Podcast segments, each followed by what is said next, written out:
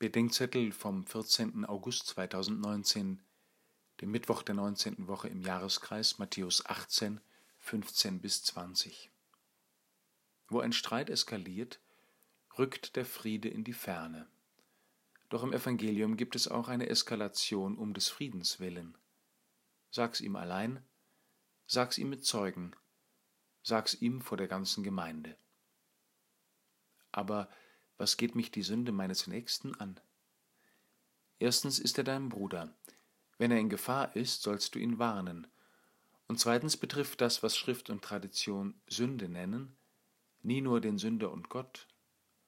So wie Gottes und Nächstenliebe zusammenhängen, wirkt sich eine Störung mit meinem Ursprung und Grund auch auf mein Umfeld aus, eine Entfremdung vom Schöpfer auf mein Verhältnis zu den Geschöpfen und eine Trennung von Christus auf meine Beziehung zu seinen Jüngern. Wir brauchen Zurechtweisung oder vielleicht besser Korrektur. Die Korrektio hat eine lange Tradition in der christlichen Spiritualität. Sie lehrt uns erstens, uns etwas sagen zu lassen, was unser Leben möglicherweise schmerzlich und möglicherweise rettend zum Besseren ändert. Und zweitens lernen wir, einander solches zu sagen.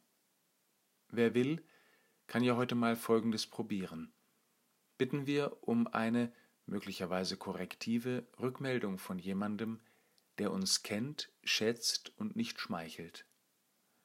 Und dann sagen wir jemandem, den wir kennen und schätzen, was ihm zu sagen längst überfällig ist. Sei es der Körpergeruch oder eine schlechte Angewohnheit, über die viele reden, nur keiner mit ihm.